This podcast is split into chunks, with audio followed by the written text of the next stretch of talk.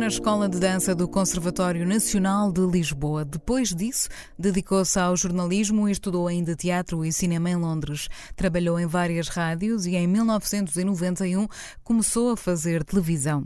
Hoje conhecemos-la principalmente através da apresentação de vários programas de entretenimento, mas isso não invalidou que em 2012 fundasse uma associação sem fins lucrativos que pretende combater a violência e lutar pelo respeito dos direitos humanos, em especial através de projetos dedicados a raparigas e mulheres.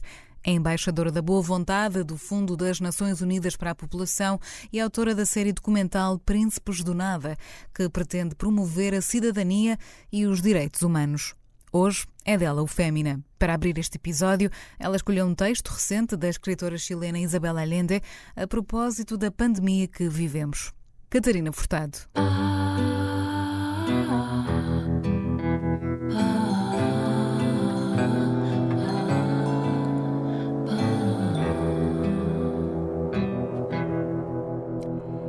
Desde que a minha filha morreu, há 27 anos, perdi o medo da morte. Em primeiro lugar, porque a vi morrer nos meus braços e compreendi que a morte é como o nascimento, é uma transição, um limiar, e perdi pessoalmente o seu medo.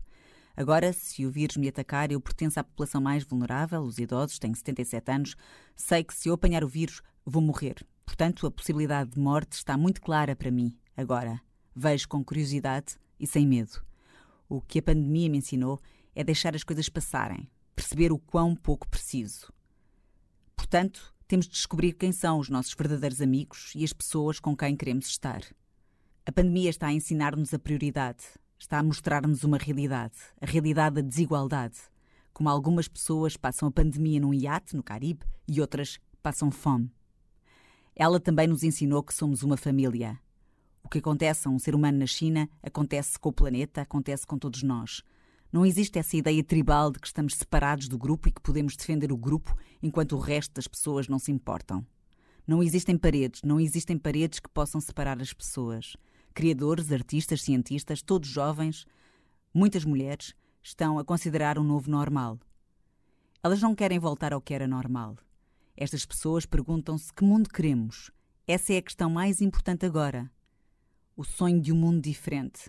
E reflito, a certa altura percebi que nós vimos ao mundo para perder tudo. Quanto mais vivemos, mais perdemos. Em primeiro lugar, perdemos os nossos pais, entes queridos, animais de estimação, lugares e até mesmo as nossas faculdades. Não podemos viver com medo, porque isso nos faz imaginar coisas que não acontecem e sofremos o dobro. Precisamos de relaxar um bocadinho, tentar aproveitar o que temos e viver no presente. Bem-vinda ao Fémina. É um prazer gigante e ainda algo surreal ter-te aqui à minha frente. Tão bom. Acho que este texto que escolheste para, para abrir o nosso episódio, o teu episódio, um, é muito especial por vários motivos. É um texto sobre a pandemia. Trazê-lo para este programa tem um motivo especial? Tem vários motivos especiais. Para já, muito obrigada. Uh, eu adoro mulheres e, portanto, acho maravilhoso que nos juntemos as duas para que mais pessoas lá fora uh, nos ouçam, não é? Porque acho que é, é, mesmo importante sublinharmos esta questão de que nos inspiramos umas às outras, uhum, não andamos verdade. a rivalizar, não é? Portanto, acho que isso é muito importante. Um, é, são vários os motivos. Para já, é mulher, é uma, uma grande escritora. Depois, porque fala de uma preocupação minha desde que eu me lembro um, das noites difíceis de aguentarem até ao fim e que eu interrompia indo para a cama dos meus pais, uh, que tem a ver com o meu permanente medo da morte, a minha enorme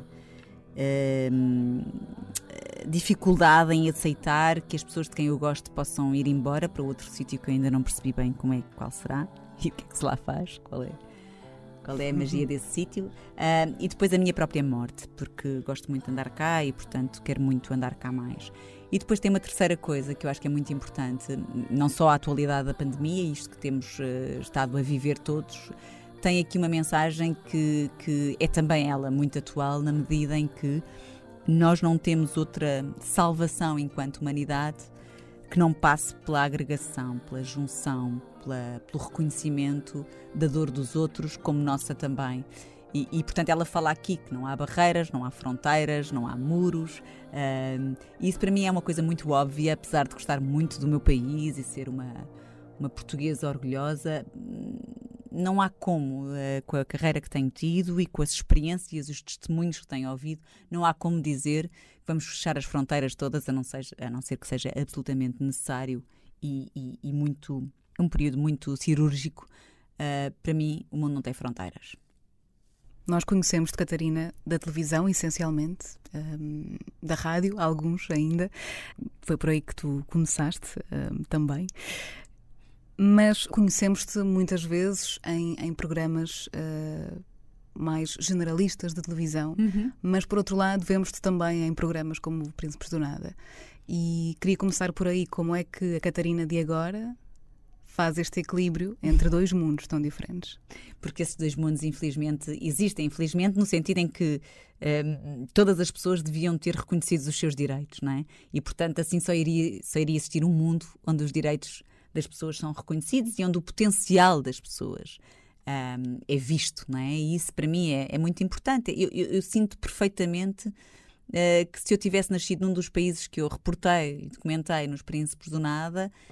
Uh, muito dificilmente ou quase impossivelmente eu, eu, estaria onde estou ou pelo menos aquilo que eu digo onde estou é na realização da minha dos meus sonhos profissionais. E portanto isso é muito é muito claro em mim.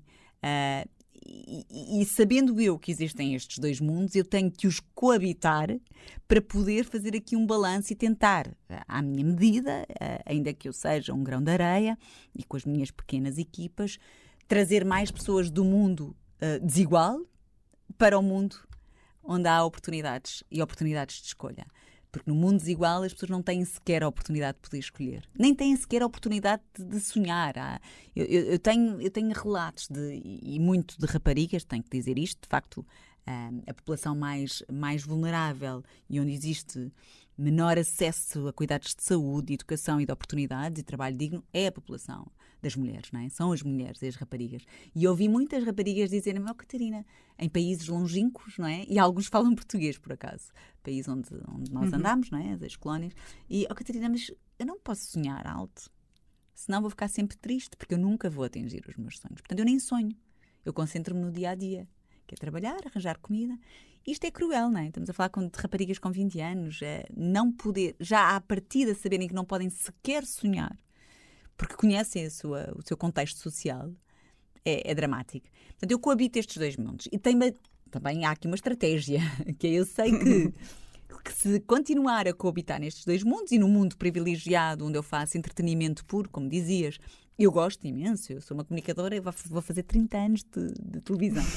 e, portanto, comecei, como tu dizias, também na rádio, neste caso na CMR, uh, eh, no CMR Rádio, e depois fui para a televisão, e portanto são 30 anos a fazer televisão e, e, e muito no entretenimento. Depois comecei a fazer estes documentários, enquanto autora também, porque para mim era, era vital, senão eu morria um bocadinho, eu começava a minguar um bocadinho. E tento com, com, esse, com essa projeção, com essa popularidade que o, que o entretenimento também me dá, que eu possa trazer como um holofote maior, um altifalante maior, né? para, uh, no fundo, erguer um, estes statements, estas, estes apelos das pessoas.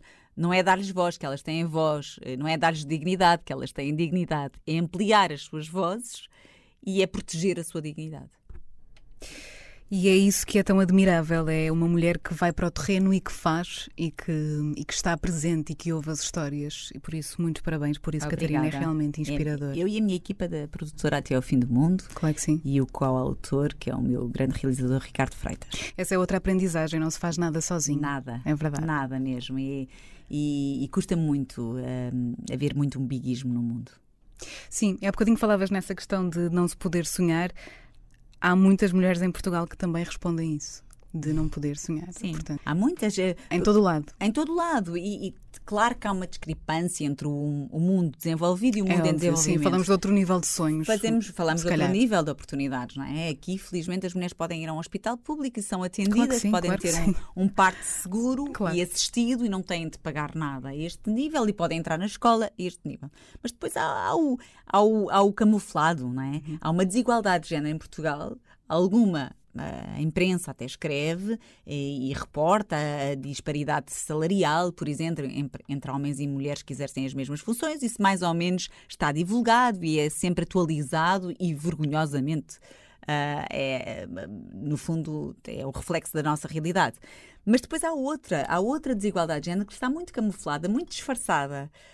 Um, e nós, muito relacionada com o poder, não é? Muito com o poder e, e, até mesmo a um nível mais, mais, mais baixo, se, se, houver aqui uma hierarquização, que é, eu, por exemplo, nós criámos, eu criei uma associação que se chama Corações com Coroa há oito anos e nós temos como propósito combater a desigualdade de género, uh, a violência com base no género, a discriminação, o racismo um, e, e promover o potencial dos jovens, neste caso das raparigas, através de bolsas de estudo que nós atribuímos.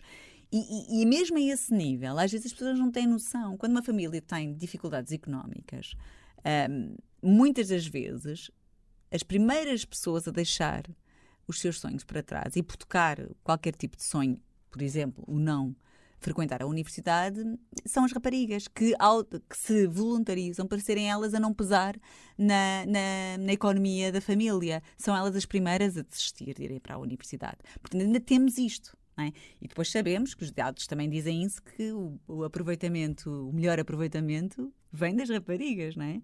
É curioso, uh, porque sabem o quão difícil é chegar lá. Mas há muita desigualdade de género e têm que ser os homens um, a lutar por essa mesma igualdade de género. Têm que deixar uh, as mulheres chegarem lá pelo seu próprio mérito, atenção, porque há mulheres que são incompetentes e há homens que são incompetentes. Claro, como em todo lado. Como em todo lado.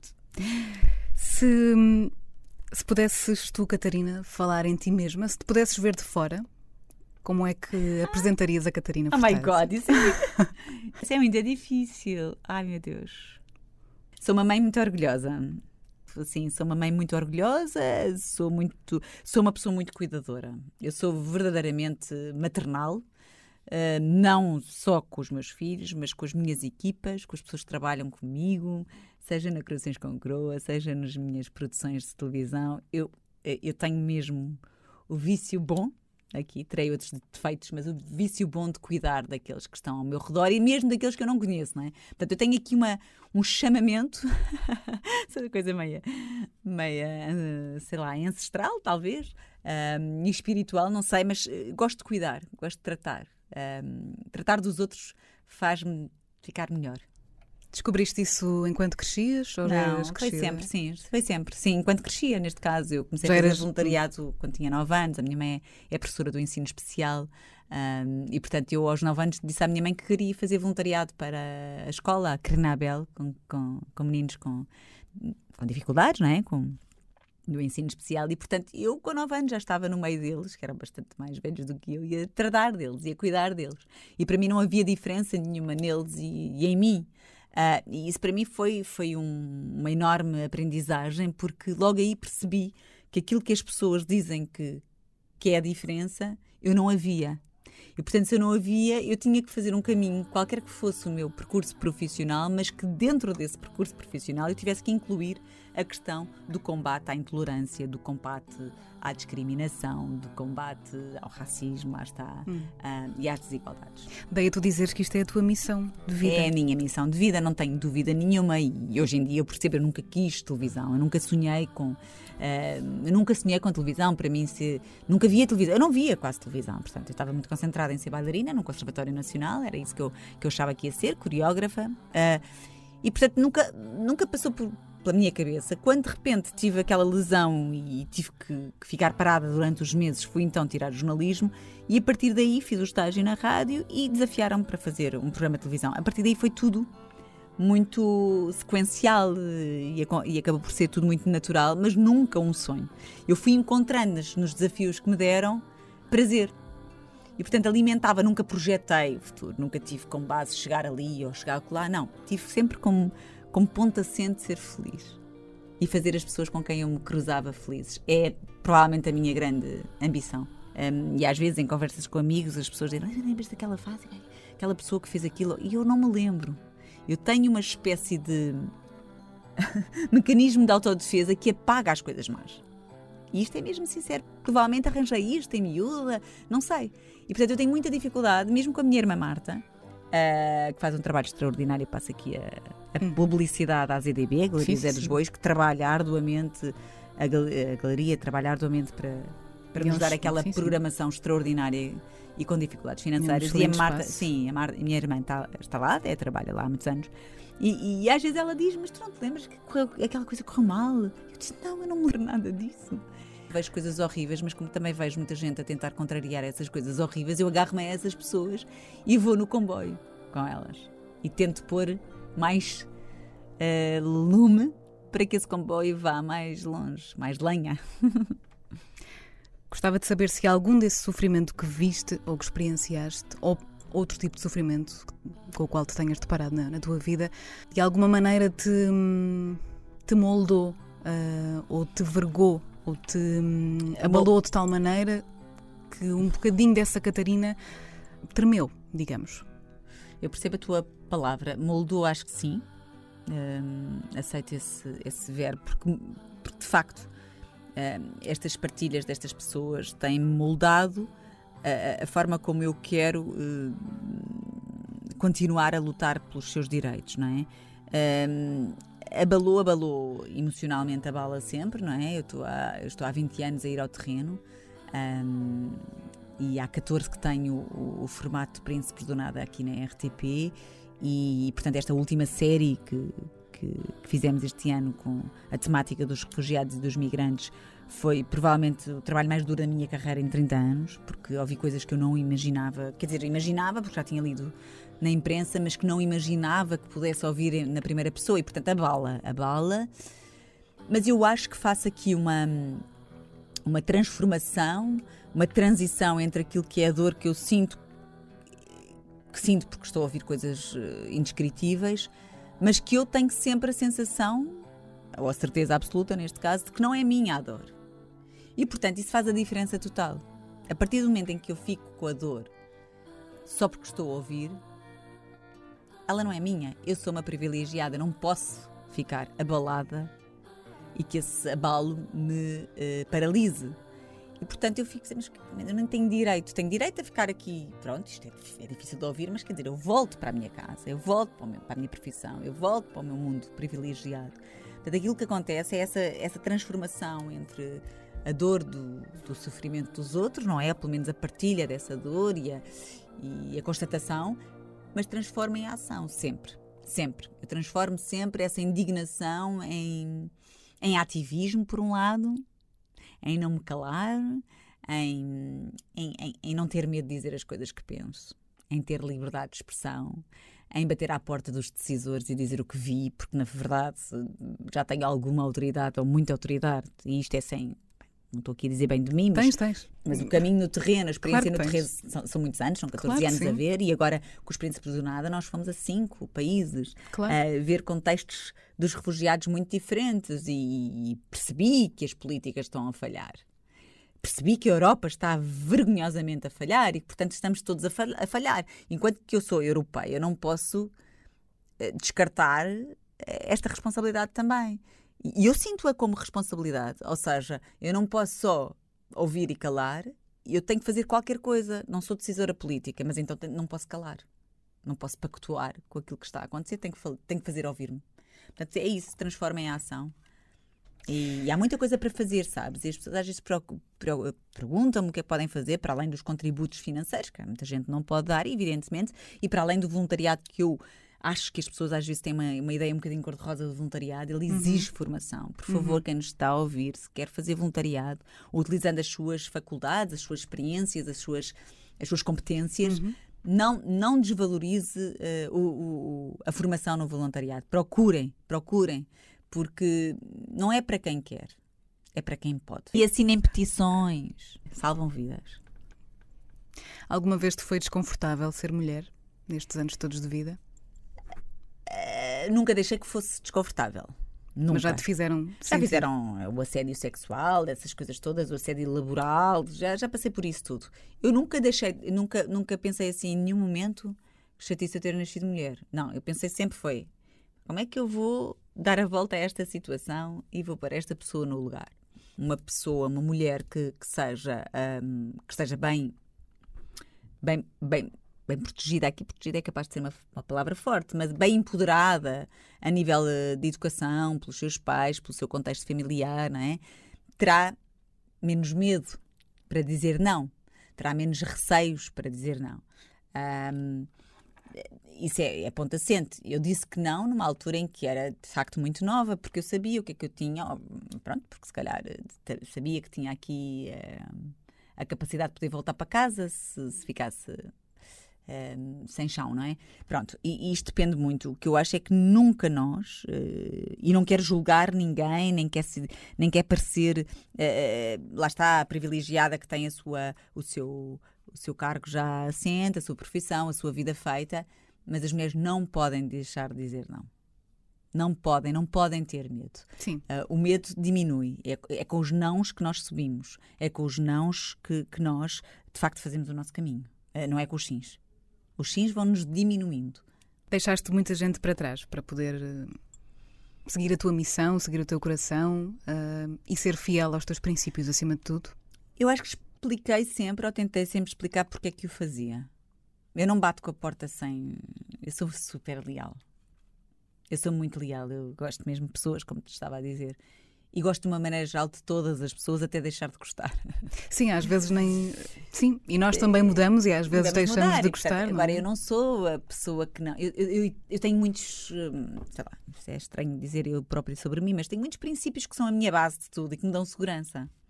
Um, de facto, eu acho que há, ah, isso, isso, é uma coisa muito importante, nós sabermos exatamente quais são os nossos princípios, uh, aquilo que, que, que, nos define. E aquilo que nos define tem que ser transversal a todas as tuas fases. Ainda que tu te apeteça fazer uma coisa agora e depois a seguir outra. Mas há uma coisa que te, há uma linha que te conduz. E essa linha tem a ver com os princípios que tu defendes. E a lealdade, para mim, é um dos maiores princípios. Uh, e portanto eu sempre expliquei, quando, quando já estava a apetecer-me ir embora de algum sítio, ou quando já aquilo já não fazia sentido, eu explicava porquê. Eu dizia.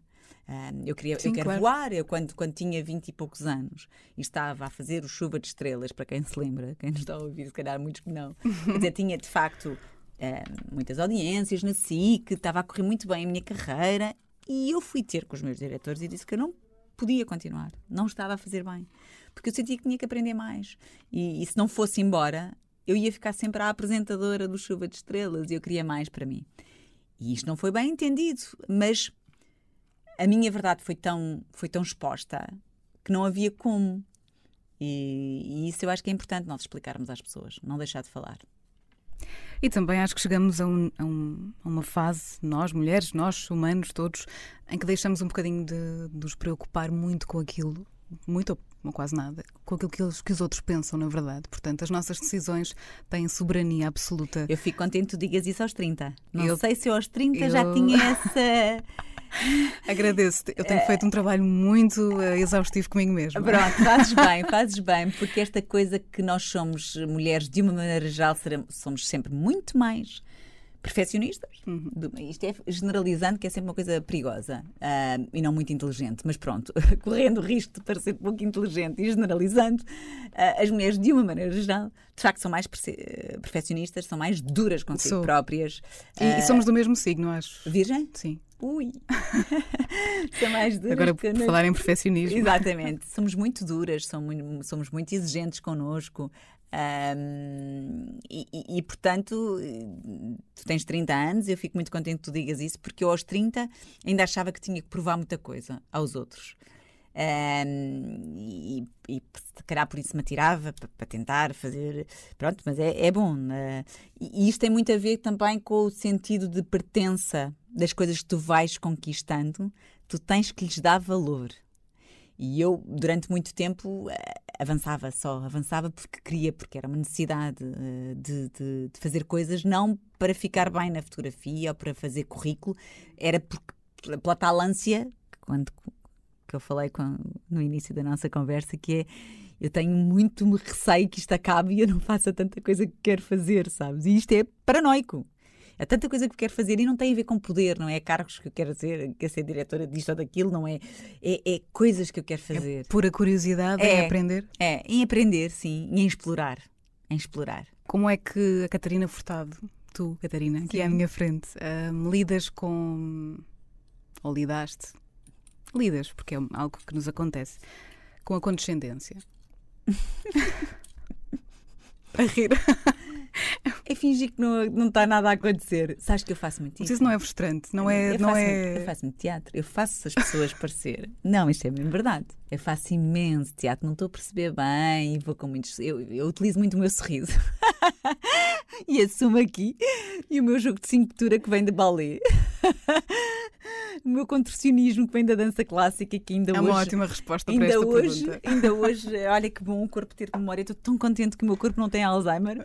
A cabeça ainda não, mas o corpo também não tem e, portanto, ele, ele lembra-se uh, hum. das, das, várias acrobacias enquanto bailarina e, portanto, a coisa vai lá. Uh, Sim. Uh, sabes que eu aprendi, há uma coisa, agora sem, sem risos, porque eu acho que é muito, muito importante. E, há coisas com as quais nós não, nós não nos devemos irritar demasiado, porque se gastam depois energias que tu precisas para outras batalhas que, sim senhor, aí tens mesmo que dar o corpo ao manifesto, não é?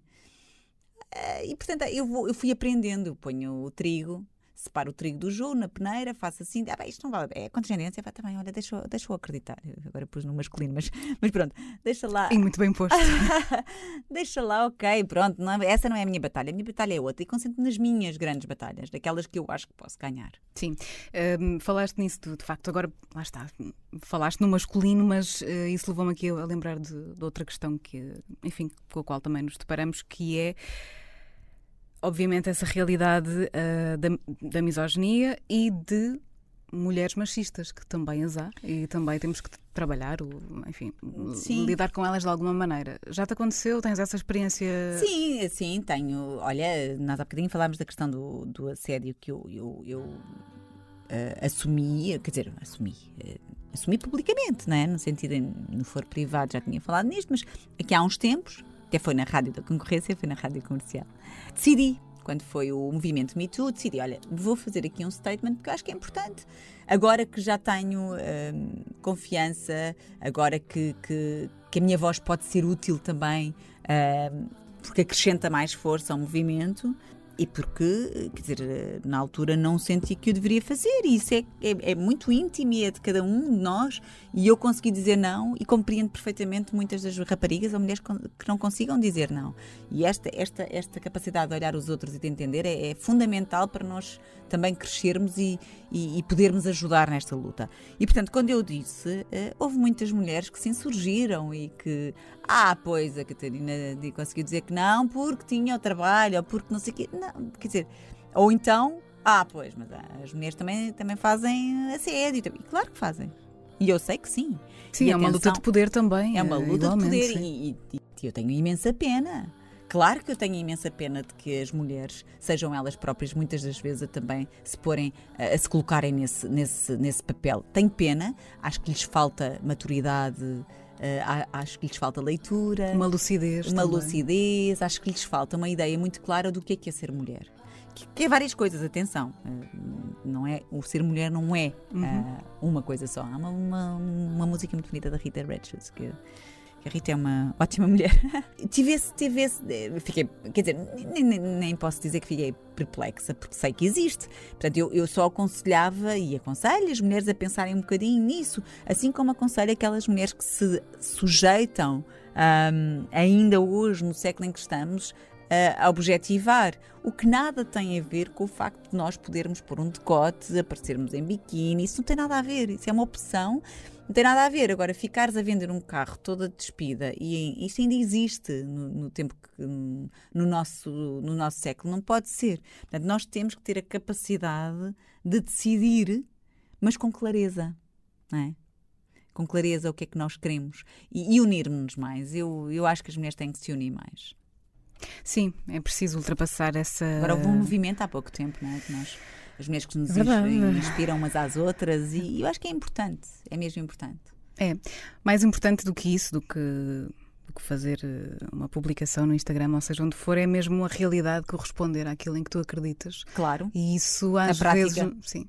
Na prática. Um, às vezes isso não é assim tão óbvio. Não sei se, olha, não sei, às vezes penso nisso. Não sei se é porque é mais difícil para as mulheres atingirem determinados se calhar, se calhar, se calhar. sonhos e às tantas é quase um espírito de sobrevivência e acotovelam-se e, E, não mas... há necessariamente aquela maldade, entre aspas, mas também é, acho que não. É uma insegurança. são todas mais umas coisas. É mentira. É mentira. Isso, isso é completamente mentira. Isso é completamente mentira. Qual é que é a coisa mais importante que já aprendeste sobre ti e que os outros já te ensinaram também? Não me vendo. Uh, não vendo os meus princípios, aquilo em que eu acredito, nem pensar. O que é que os outros já te ensinaram? Ai, a compaixão, a solidariedade, a empatia em prática são as únicas nossas boias de salvação. Não vejo outra. Eh, as pessoas com muito vão morrer sozinhas e afogadas no seu pseudo-poder. Ah, ah, ah,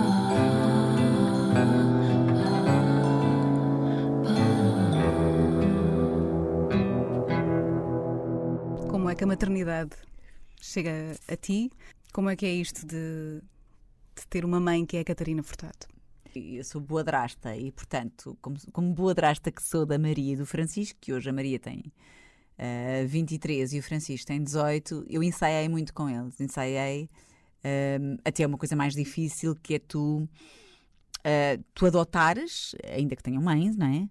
E, e muito boas mães, são duas mães diferentes, adotares essas crianças, porque na altura a Maria tinha sete e o Francisco tinha dois, adotares não enquanto mãe, mas enquanto educadora, enquanto protetora, enquanto potenciadora e enquanto confidente, que é um papel privilegiado, que às vezes é difícil enquanto mães verdadeiras nós conseguirmos fazer em equilíbrio, não é? Portanto, eu tive esse ensaio que correu lindamente. Tenho dois enteados que, que amo. Um, e depois, quando fui mãe, Uh, já tarde, porque quer dizer, já tarde, porque sempre, sempre achei as coisas que Sim, nós achamos é, é um que ia ser mãe muito mais cedo e que aos 20 e tal já seria mãe. Mas não, querias? Queria, desde sempre. Um, e só fui aos 33 porque encontrei o amor da minha vida. Faz um casal uh, maravilhoso. Obrigada, obrigada. Muito diferente. Aqui está que as diferenças se atraem, os, os opostos se atraem. E, e, e de facto, quando fui mãe, foi um avalanche de muita coisa. Um, há uma coisa que eu comecei a aprender agora, eles têm 14 e 12, um, estou ainda em fase de aprendizagem, lá está. É, é, é, é não projetar demasiado uh, as minhas exigências para eles, porque como eu sou muito exigente, também tive uma educação exigente da parte do meu pai, sobretudo. Uh, às vezes sou demasiado exigente, acho eu, e, e, depois, como fico a achar que sou demasiado exigente, acabo por mimar demasiado, tanto a aprender. É importante, outra coisa que eu acho, para as mães que nos estão a ouvir, as mulheres também têm muita. Muitas vezes uh, esta prática da culpabilização.